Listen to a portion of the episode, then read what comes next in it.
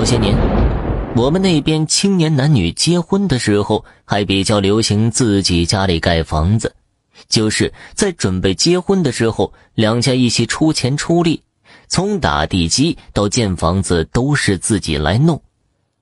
小时候在村子里玩的时候，不经意间就会听到老辈们说一些离奇的故事。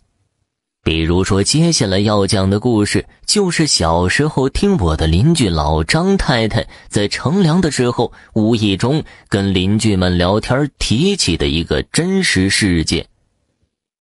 说几十年前吧，我们村子里边有一家人，儿子要娶媳妇了，新媳妇也是村子里的人。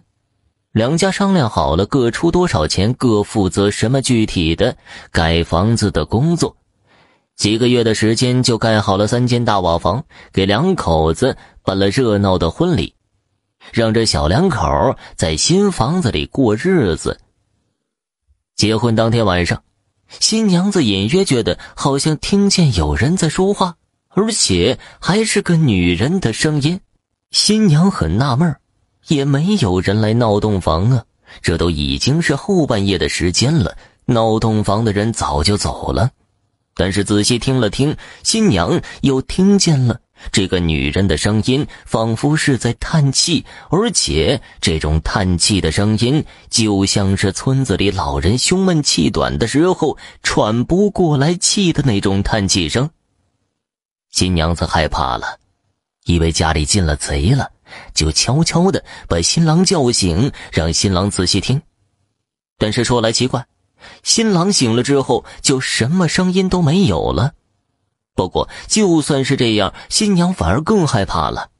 毕竟这是新房，万一是盖房的时候动了哪个古人的墓，也说不定。但是新郎因为婚礼的事操劳了好几天，这大晚上的媳妇儿又不让自己睡觉，新郎也觉得有些不耐烦。于是两个人新婚之夜居然吵闹了一整晚。第二天早上起来，小两口也是不欢而散，匆匆忙忙的吃了早餐，就各自去干各自的活去了。但是到了晚上，毕竟两个人已经结婚了，小两口依然睡在新房里。这天晚上，新娘因为害怕，一直不敢睡得太沉。果然，到了半夜的时候，又听见那个女人的声音，夹杂着叹气声。新娘子给自己壮了壮胆儿，想着老公不理自己，好歹自己也要知道到底是怎么回事于是她悄悄的，一点声音都没有发出，披上了外衣，就顺着声音的来源找过去。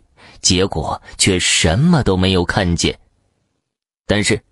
当他继续准备睡觉的时候，他仿佛听见了那个女人的声音，就在他耳边对他说：“压死我了，喘不过气来了。”而且不断的重复着。新娘子被这个声音吓得一下从床上跳了起来。接下来的一个星期，每天晚上她都会听见这个女人的声音。赶上这一天，娘家人过来串门看见了新娘子，不到一个星期，整个人居然瘦了一大圈。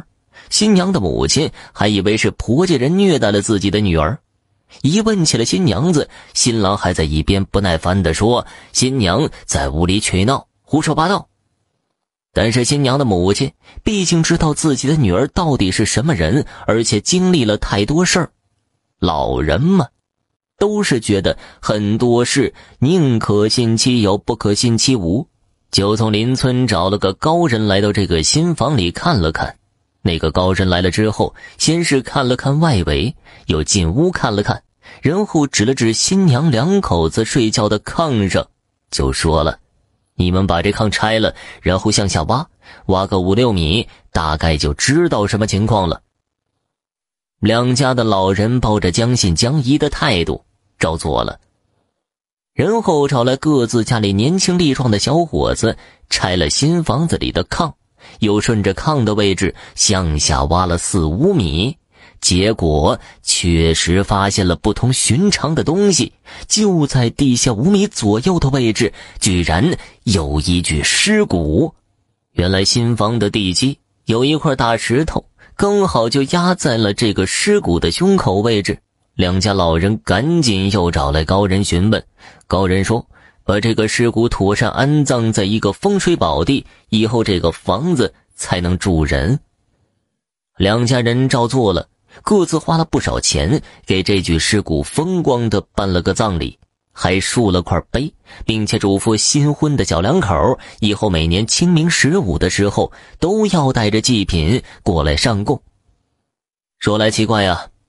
这具尸骨被挖出土，并且被安了新坟之后，小两口就再也没有听到任何奇怪的声音了。